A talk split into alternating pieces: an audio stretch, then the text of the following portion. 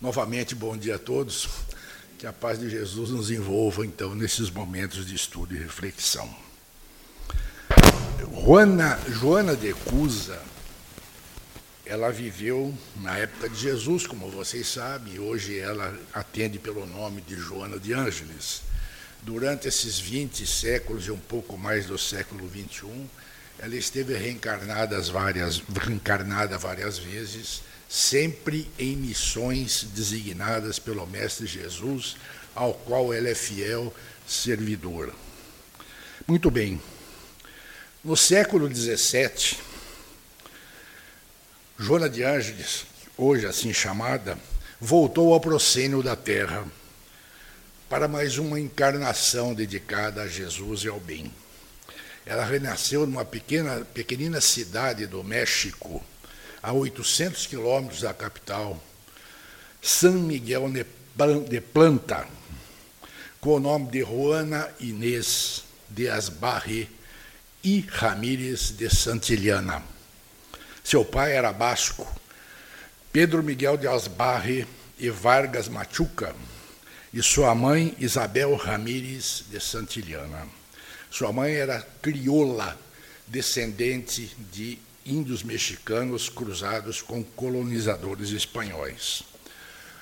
O pai dela era um fidalgo biscainho, lá da Biscaia, né, do, do, do, do País Basco, e nada se sabe dele. Ele largou a família, a mulher e as filhas cedinho e sumiu. Dizem que migrou para as Índias. Na paróquia de Chimalhuacán foram achadas duas certidões de nascimento assinadas por um frade, F de Asvarre, não Asbarre, esse re, um J, Asbarge, né? E assim Asvarge, Asbarre, Asvarre. Então, quem era esse frade? Seria ele o pai da Joana? E então não se sabe isso. Segundo Otávio Paz, Otávio Paz é o livro, é o biógrafo da Juana Inês de la Cruz. Ele escreveu uma biografia da, da irmã, dessa espessura, profunda, muito detalhada, certo? No qual nós baseamos a nossa palestra. E também no livro A Veneranda Joana de Ângeles, escrita pela Celeste Santos e pelo Divaldo Franco. Mas a biografia escrita pelo Otávio Paz, Otávio Paz, ele era um escritor mexicano, teatrólogo, crítico literário, um profundo conhecedor da língua, da literatura, e ele foi agraciado com o Prêmio Nobel da Literatura no ano de 1990. É o autor dessa biografia, ok? Então, segundo ele, essa suposição de um frade ser pai de Juana é indemonstrável, embora não de todo impossível, porque naquela época, vocês sabem, a Inquisição estava forte, o Santo Ofício documentava tudo o que existia e não eram raras as relações de sacerdotes com solteiras ou mesmo casadas. Não era só naquela época, não, né? Muito bem, esse enigma do pai da, da Juana foi desconcertante para os seus biógrafos sempre e influenciou muito a psique de Juana Inês. O que é inegável a família Ramírez e a própria Sora Juana Inês fizeram o possível para deixar Pedro Miguel de Asbarre na sombra. E conseguiram. Era um nome sem corpo, um fantasma. Juana Inês raramente, desde a sua infância, mencionou o nome do pai, praticamente nunca. Aliás, desde muito cedo deixou de vê-lo, nem se sabe se ela o conheceu né? Ela nasceu lá, era muito pequenininha, talvez ela nem tenha conhecido.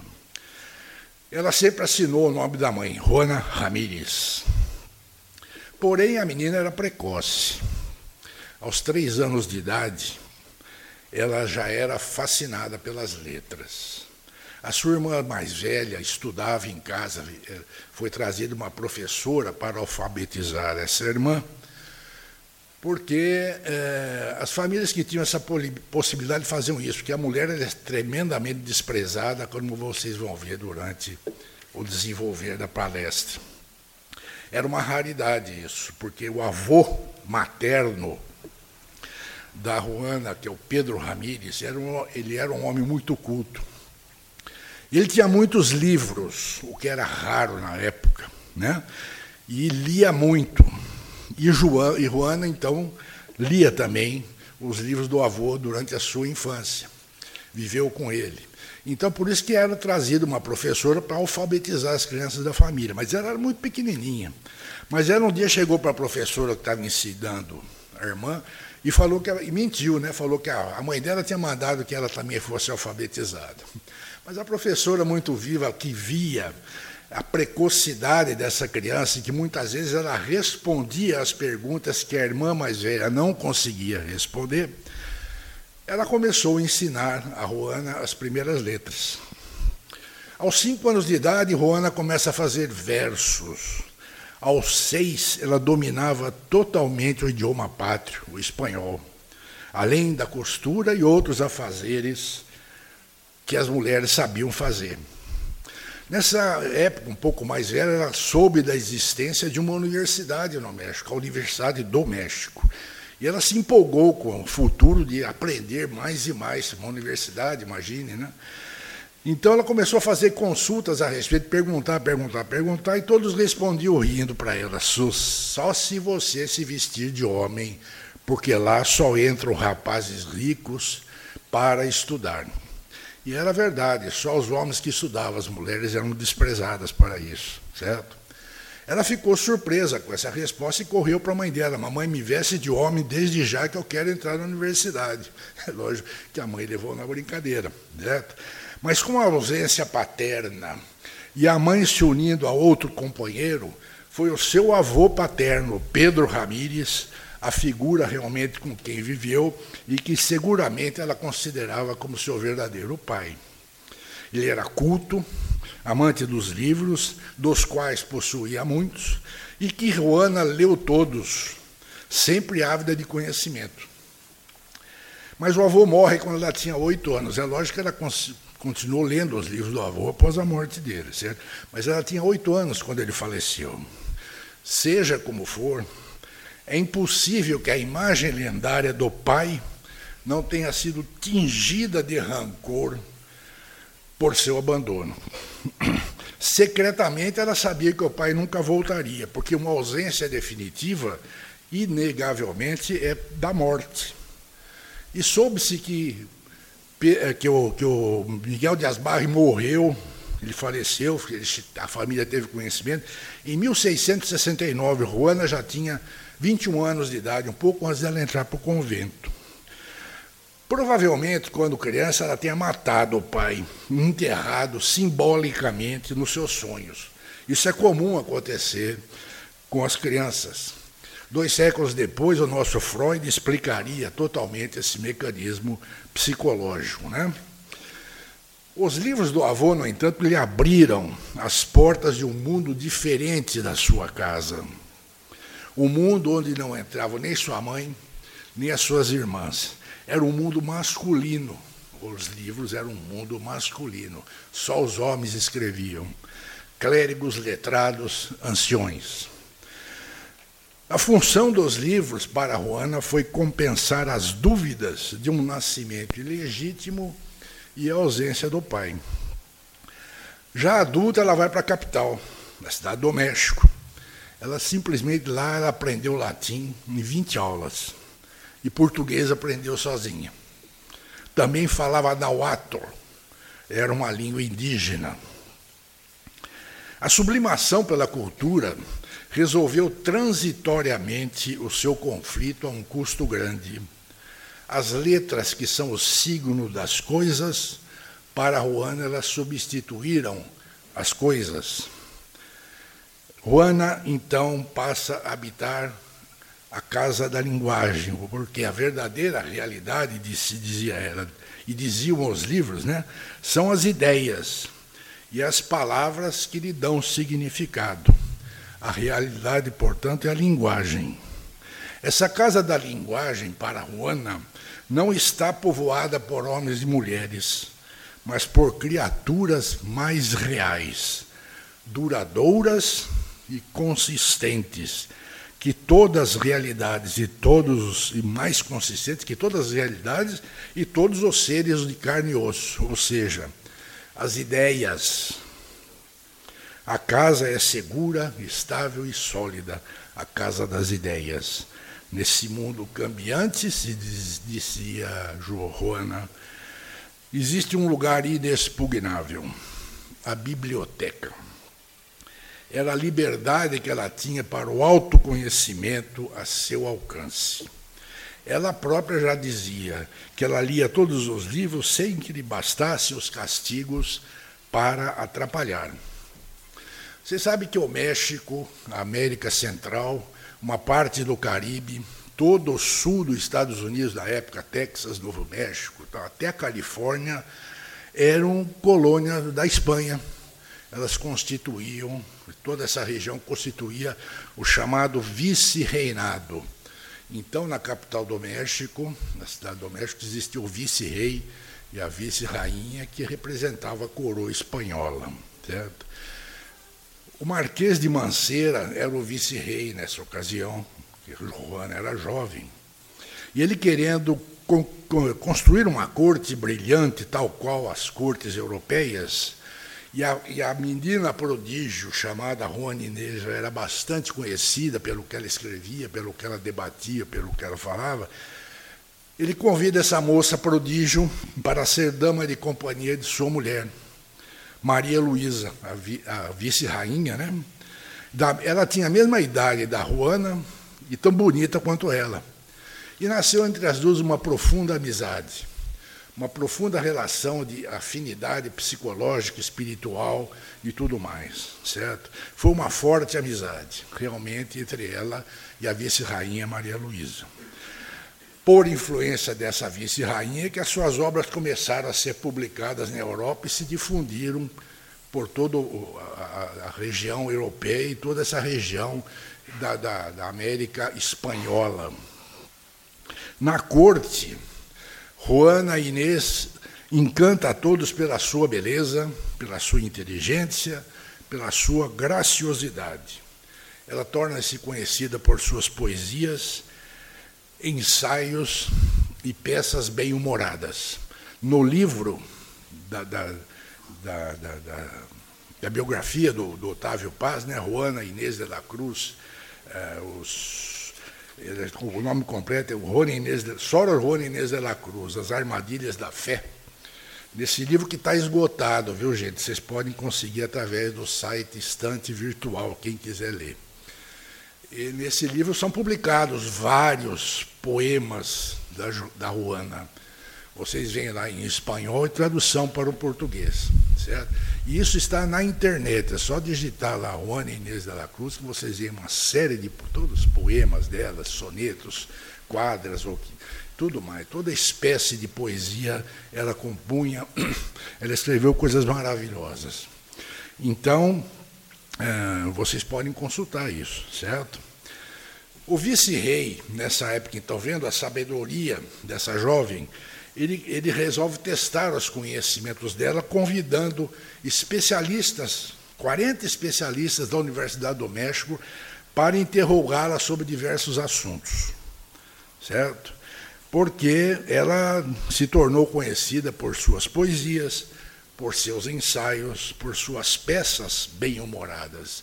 Então, interrogada por esses sábios da Universidade do México, ela teve uma plateia grande que assistiu pasmada ela responder a todas as perguntas dos professores e, no fim, tanto professores quanto a plateia aplaudiram a Juana Inês.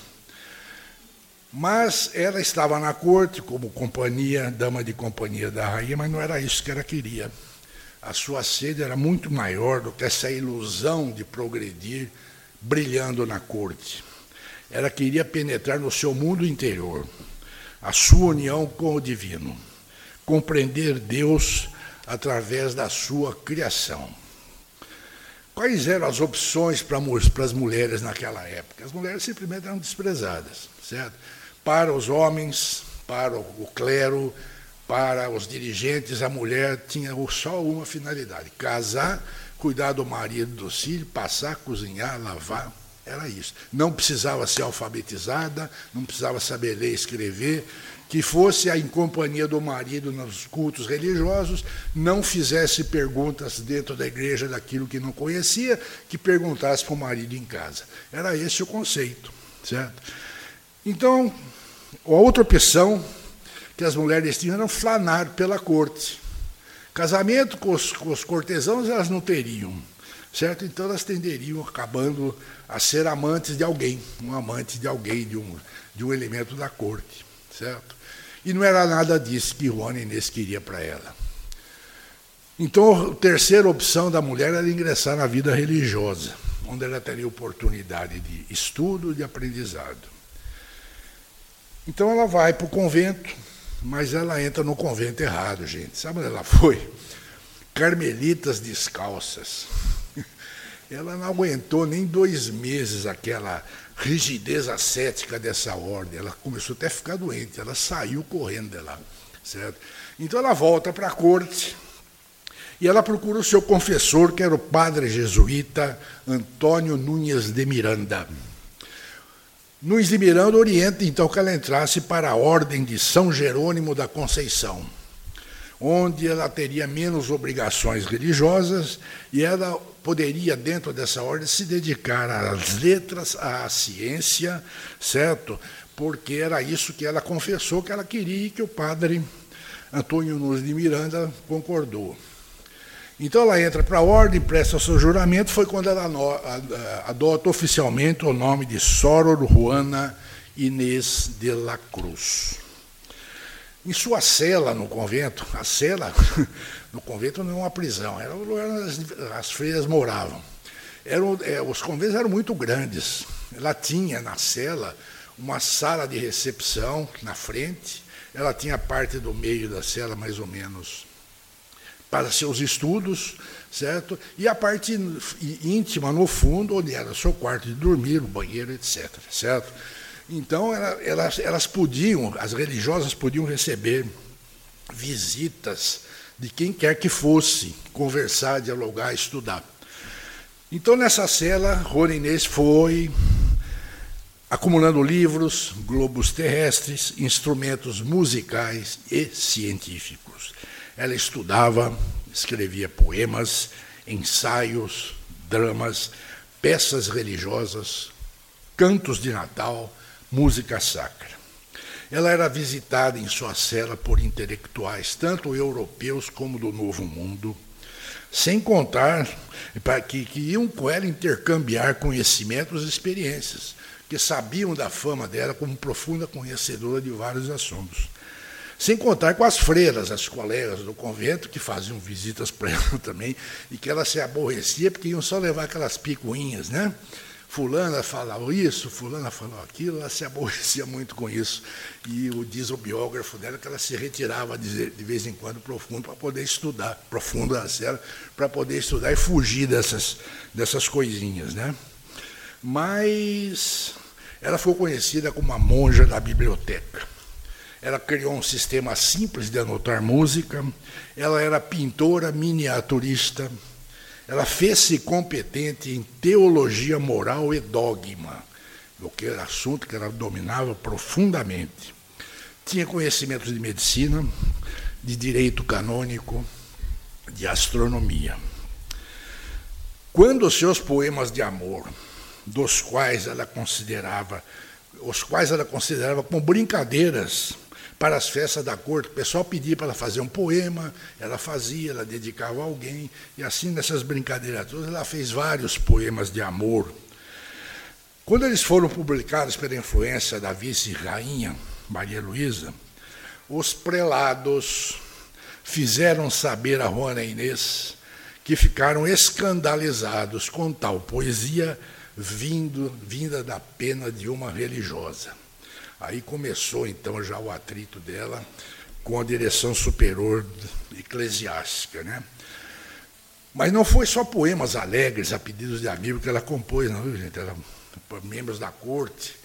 Ela escreveu coisas muito sérias de extremo caráter intelectual. Por volta de 1685, já com 37 anos de idade, Soro Juan Inês escreve o seu poema mais pessoal, Primeiro Sonho. É um poema extenso e ambicioso. Há uma nota do biógrafo, do Otávio Paz, está grafado primeiro sonho. Hoje o espanhol eliminou o O da palavra primeiro, hoje eles falariam primeiro sonho, né? mas ele grafou como estava no século XVII. Esse poema foi escrito numa linguagem profundamente intelectual. A poetisa mexicana propõe-se a descrever uma realidade que, por definição, não é visível, pois o seu tema é a experiência de um mundo que está muito além dos nossos sentidos, um mundo transcendente. Né? Acredita-se que esse poema tenha sido sonhado por ela, porque muitas vezes ela dizia que resolvia os seus problemas em sonhos. Primeiro sonho conta a peregrinação da sua alma pelas esferas supralunares, enquanto seu corpo dormia.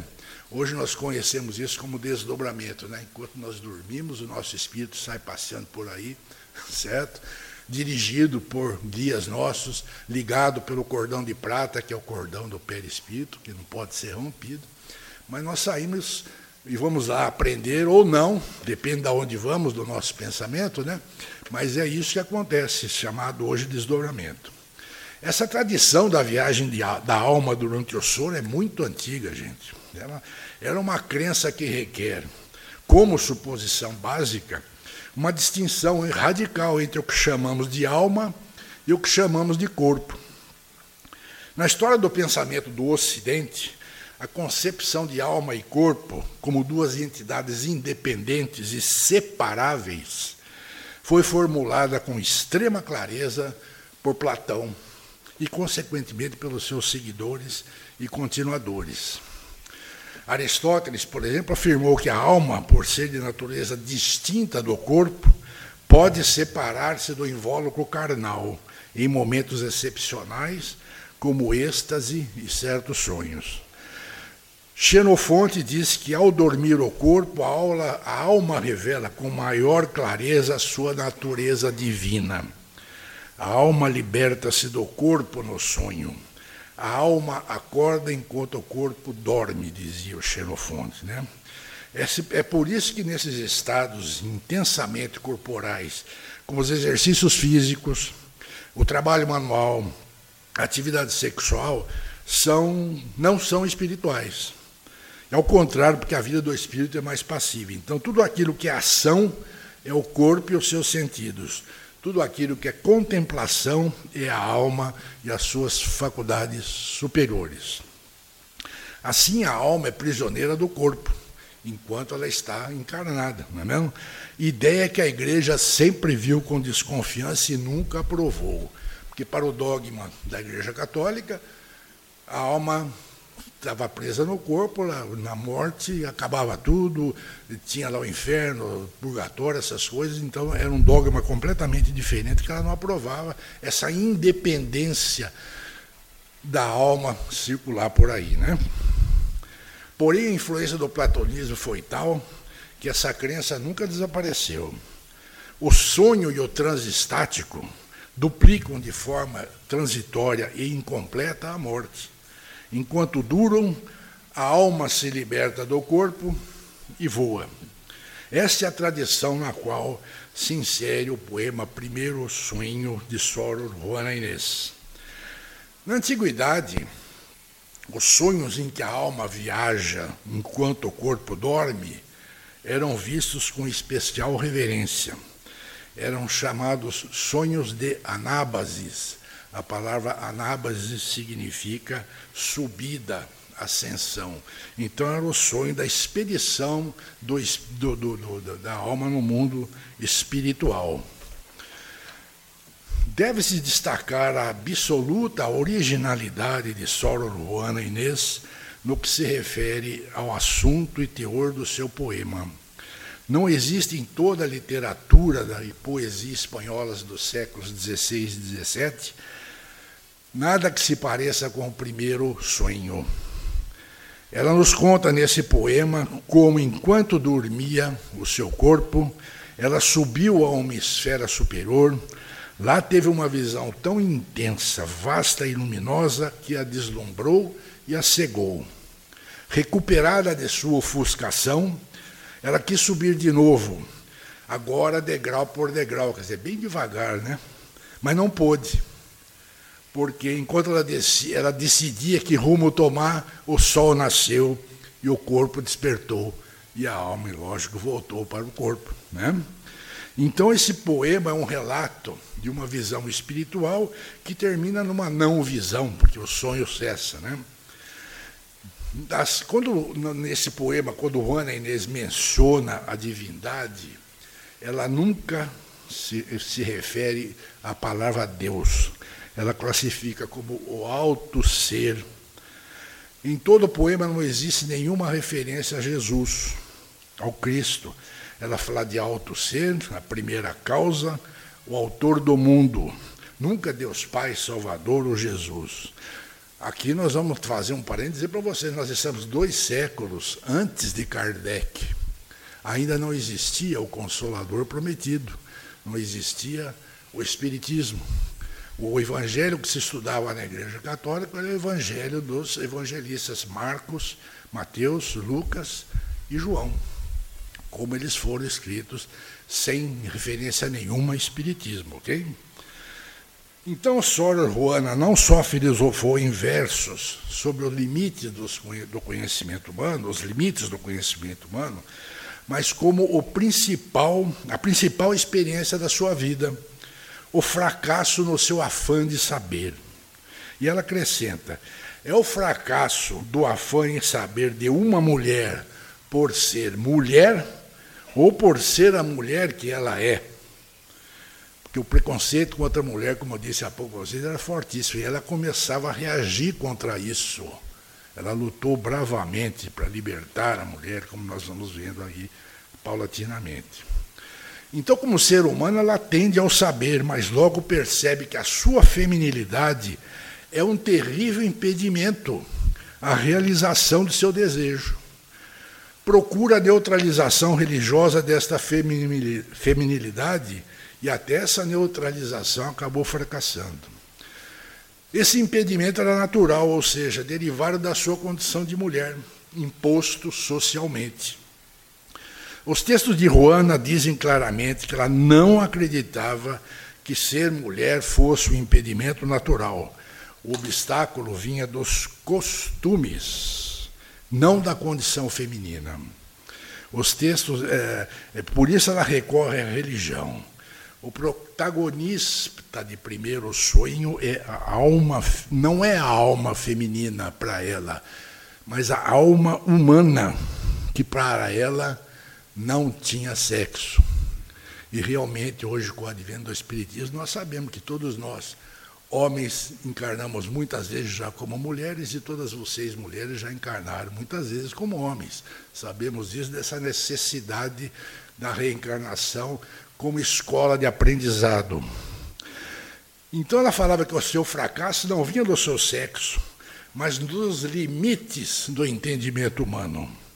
O defeito de não conhecer num ato tudo o que foi criado, disse ela, é um defeito do homem caído, quer dizer, do homem ignorante. Esse é o tema básico do seu poema e um dos eixos da sua vida interior. Os críticos de Juana Inês pensam que o poema se refere ao sonho do conhecimento humano. Eles dão a palavra sonho, o sentido de ilusão e vaidade. Para eles, a alma sonha em conhecer, fracassa e já acordada percebe que o conhecimento é um sonho vão e impossível. Né? Era esse o conceito que se tinha de sonhar. Né? Um fato importante eh, começaria a ocorrer na cidade do México. No ano de 1655, Juana Inês tinha sete anos de idade ainda. O padre Antônio Vieira, nosso padre Antônio Vieira, dos sermões, famoso, né? Ele tinha pronunciado em Lisboa o seu mais famoso sermão, o Sermão do Mandato.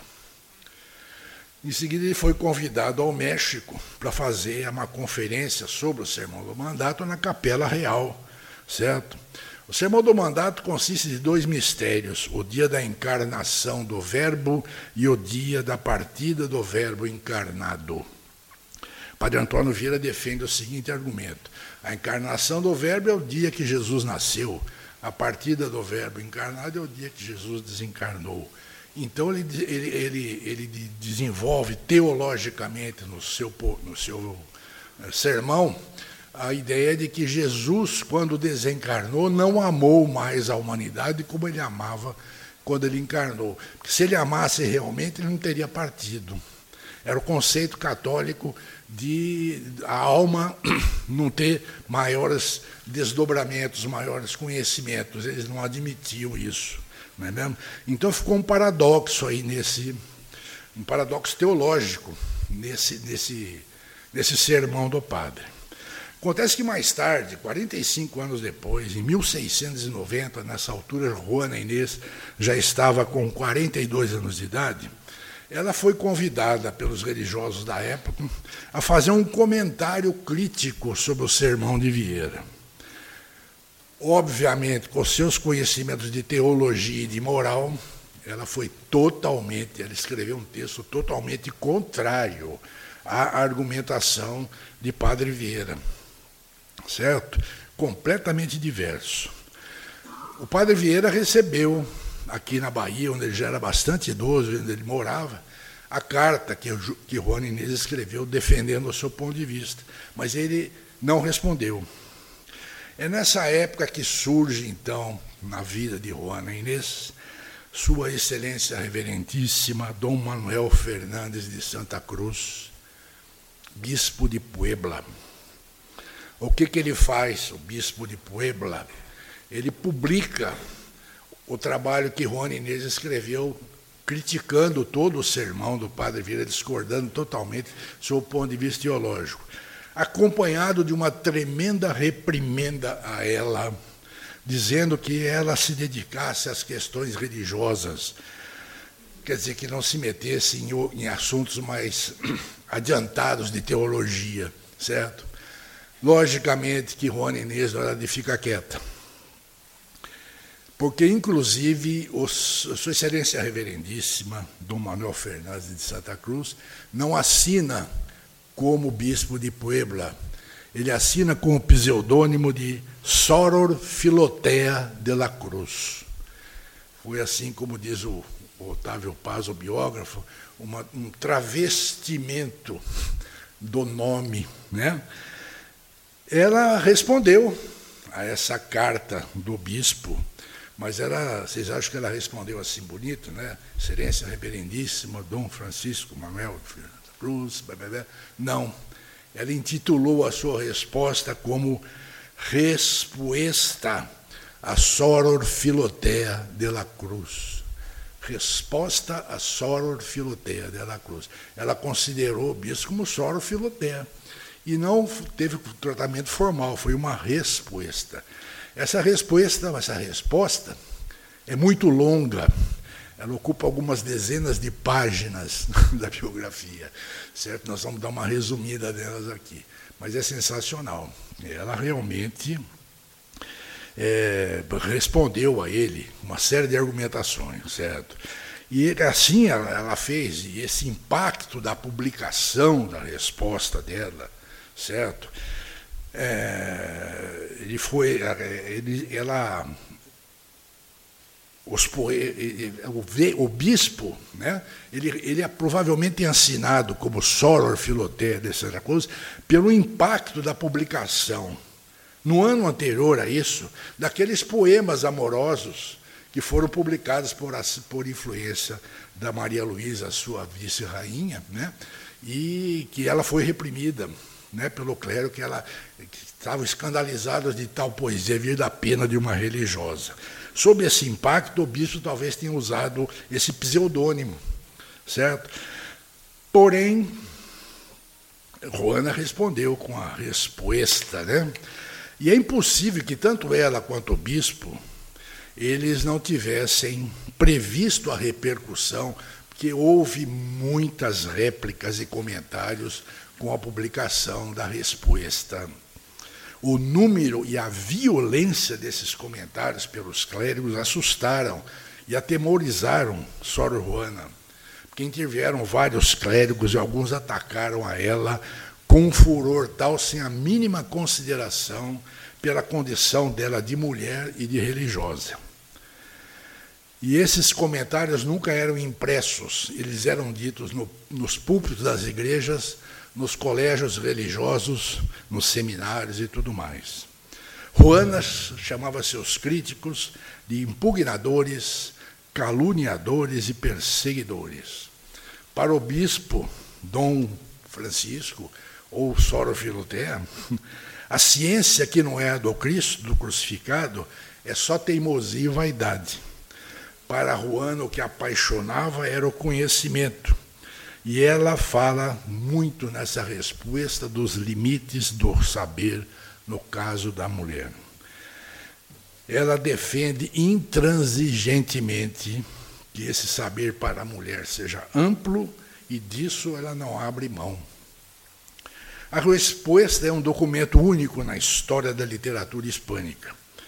Ele é um complemento daquele primeiro sonho, que foi o primeiro grande poema que ela escreveu. O primeiro sonho, sonho isolado é um monumento ao espírito na sua ânsia de conhecimento. Resposta é o relato desses afãs diários do mesmo espírito, contado numa linguagem mais direta e familiar. Porém, Juana se preocupava muito com o santo ofício, a Inquisição. E ela dizia: não quero problemas com ele. A sua paixão era não era literatura, era o saber. Daí a sua decepção e tristeza quando o seu confessor de tantos anos dela se afastou. O, o jesuíta Antônio, Antônio Nunes de Miranda chamou-a e disse que não seria mais o seu confessor.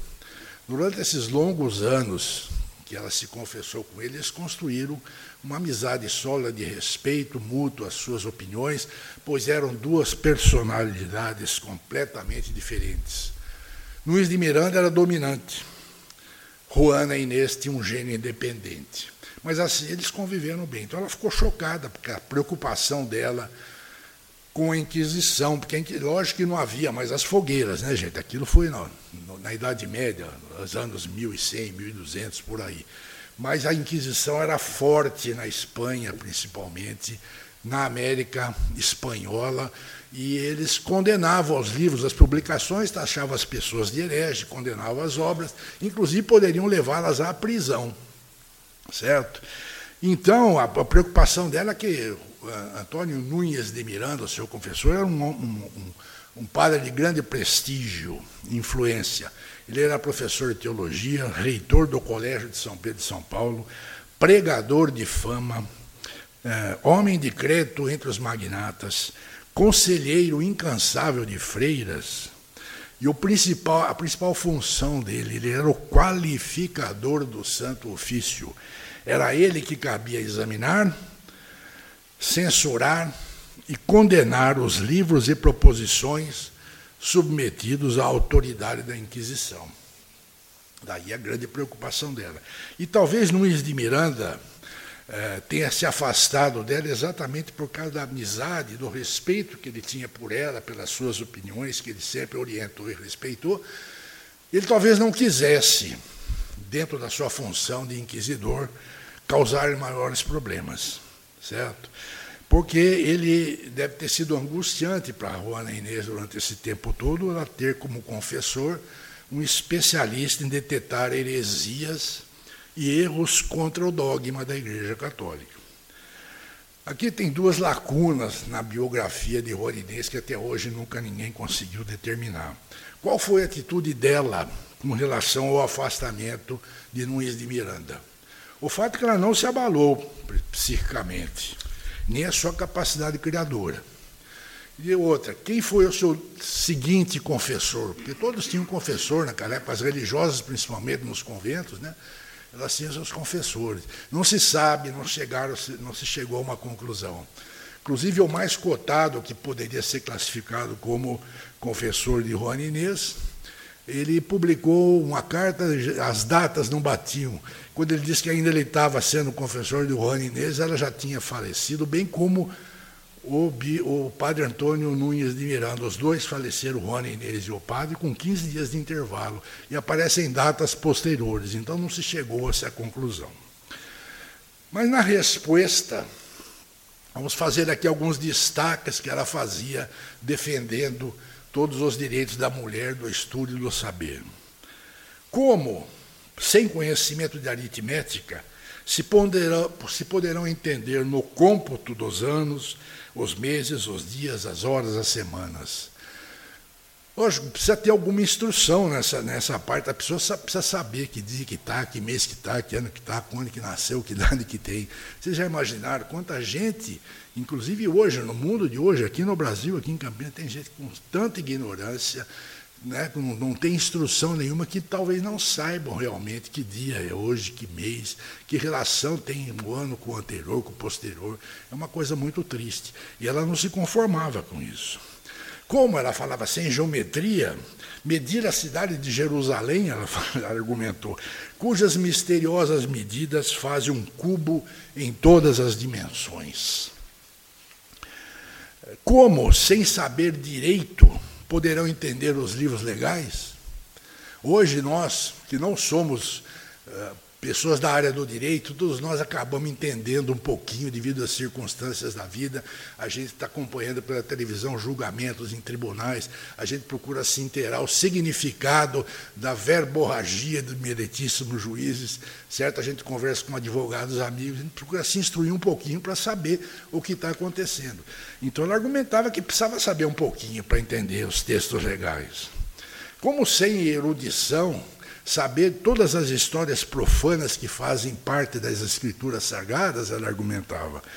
São tantos costumes dos gentios, tantos ritos, tantas maneiras de falar, e assim ela foi argumentando.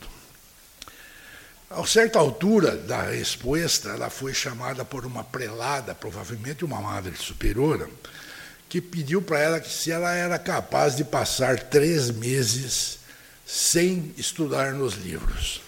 Falei assim, passo. Prometeu e assim ela fez. Só que ela não ficou quieta, né? Ela começou a, a observar tudo que se passava ao seu redor. Passaram três meses, a prelada foi conversar com ela. Sabe o que ela tinha feito? Ela tinha ido cozinhar. Cozinhar. Aí ela falou para a prelada: Eu posso te contar os segredos que eu descobri cozinhando. Você sabia que um ovo frita se une e frita, passado na manteiga e no óleo, mas se despedaça se fizermos isso no molho? Vocês que são donos de casa aí, não sei como é que é essa história, certo? O açúcar se conserva fluido se nele colocarmos uma mínima parte de água que, na qual esteve uma fruta ácida. Você deixa um limão dentro da água, depois de um tempo aquela água você coloca um açúcar, ele fica mais fluido, segundo a irmã Juana. E ela argumenta com a prelada, se Aristóteles tivesse condenado, tivesse cozinhado, ele teria escrito muito mais. Então ela continua assim lá na resposta, ela vai buscar na Bíblia, na história, na mitologia, todos os vultos femininos citados nesses, nessas obras, que não é pela sabedoria, pela vivacidade e pela competência influenciaram a humanidade. Então ela cita Débora elaborando leis, a sapientíssima rainha do Sabá, era Esther, a deusa das ciências, Minerva, filha de Júpiter, mestra da sabedoria em Atenas. Ela cita Aspásia Minerva, que ensinou filosofia e retórica ao filósofo Péricles. Ela cita a rainha Isabel, esposa do rei Carlos X, de Espanha, que era perita em astronomia, da qual ela escreveu um tratado sobre astronomia, certo? Então, ela sempre defendeu, durante a resposta toda, ela defendeu o direito da mulher inteligente, capaz de lecionar e pregar livremente. Essa carta-resposta é considerada na literatura espanhola uma obra-prima.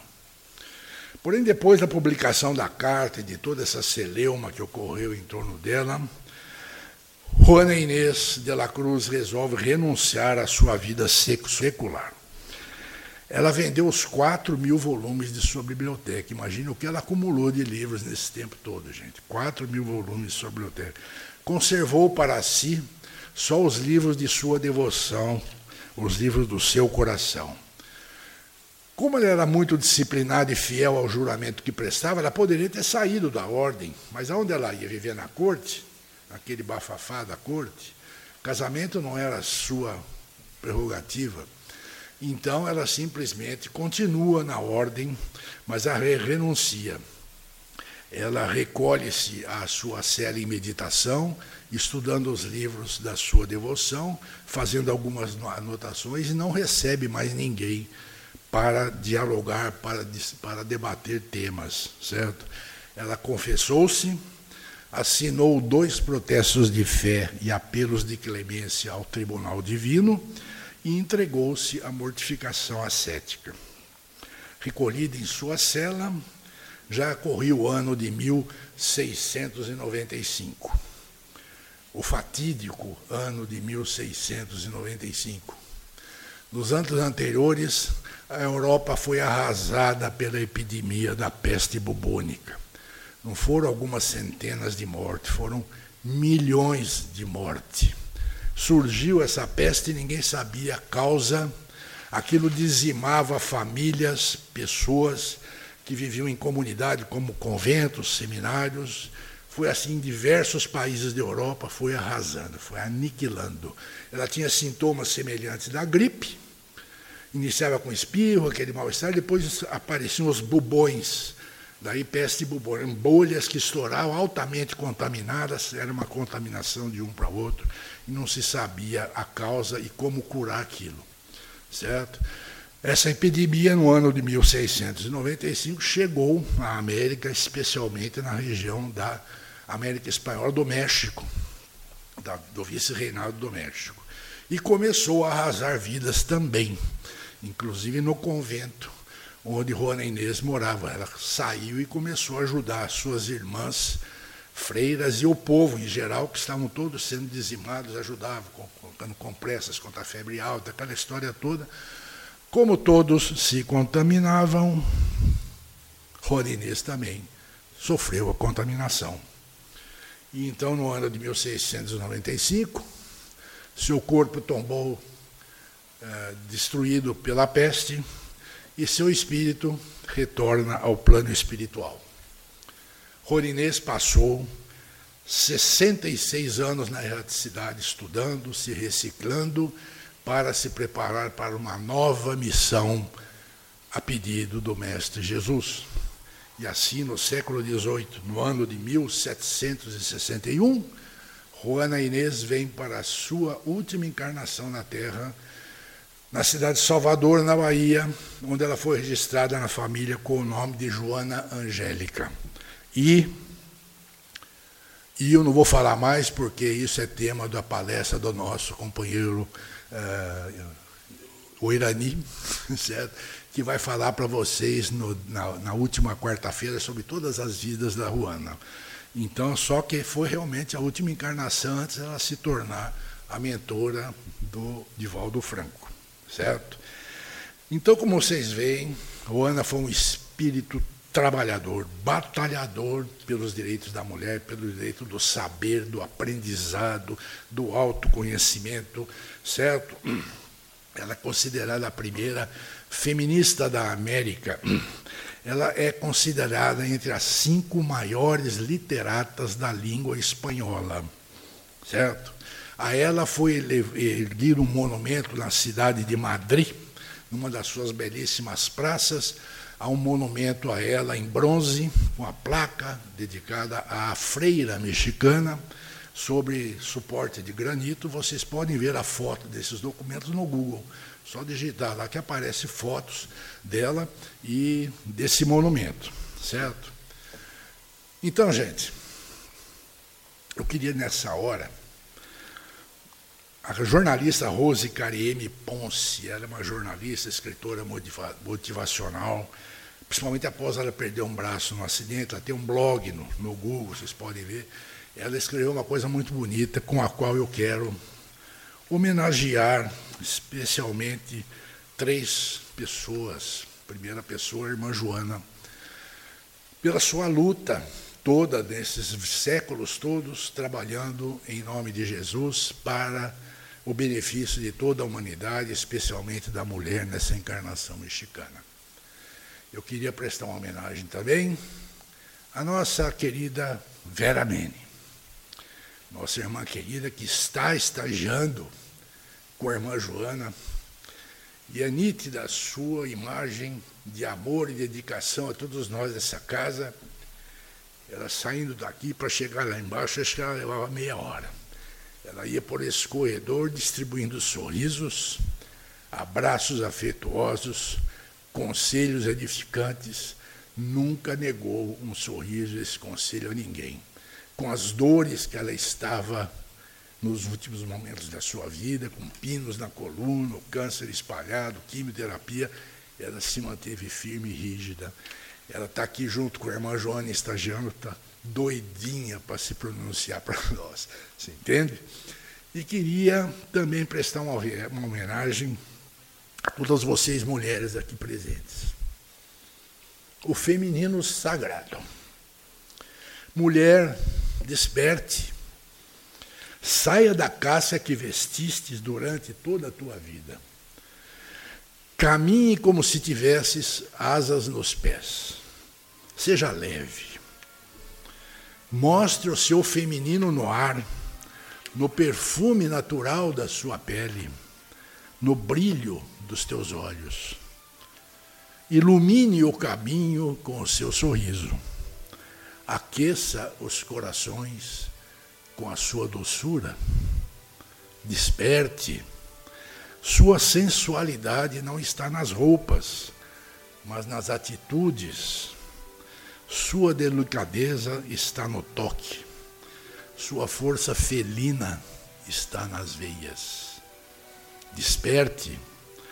Você não necessita de saltos altos, basta ter a elegância natural de ser mulher. Desperte. Sua alma é você no presente, agora, nesse exato momento. Você não precisa se transformar, você já é perfeita, desperte. Há uma deusa enlouquecida para sair das sombras, deixa dançar em você. Há uma ondulação natural em você que te faz seguir como as águas, fluindo. Desperte. Deixe o seu natural seguir o curso. Dê de presente o presente de aceitar o presente que a vida lhe oferece de ser mulher. Que a paz de Jesus seja convosco. Obrigado.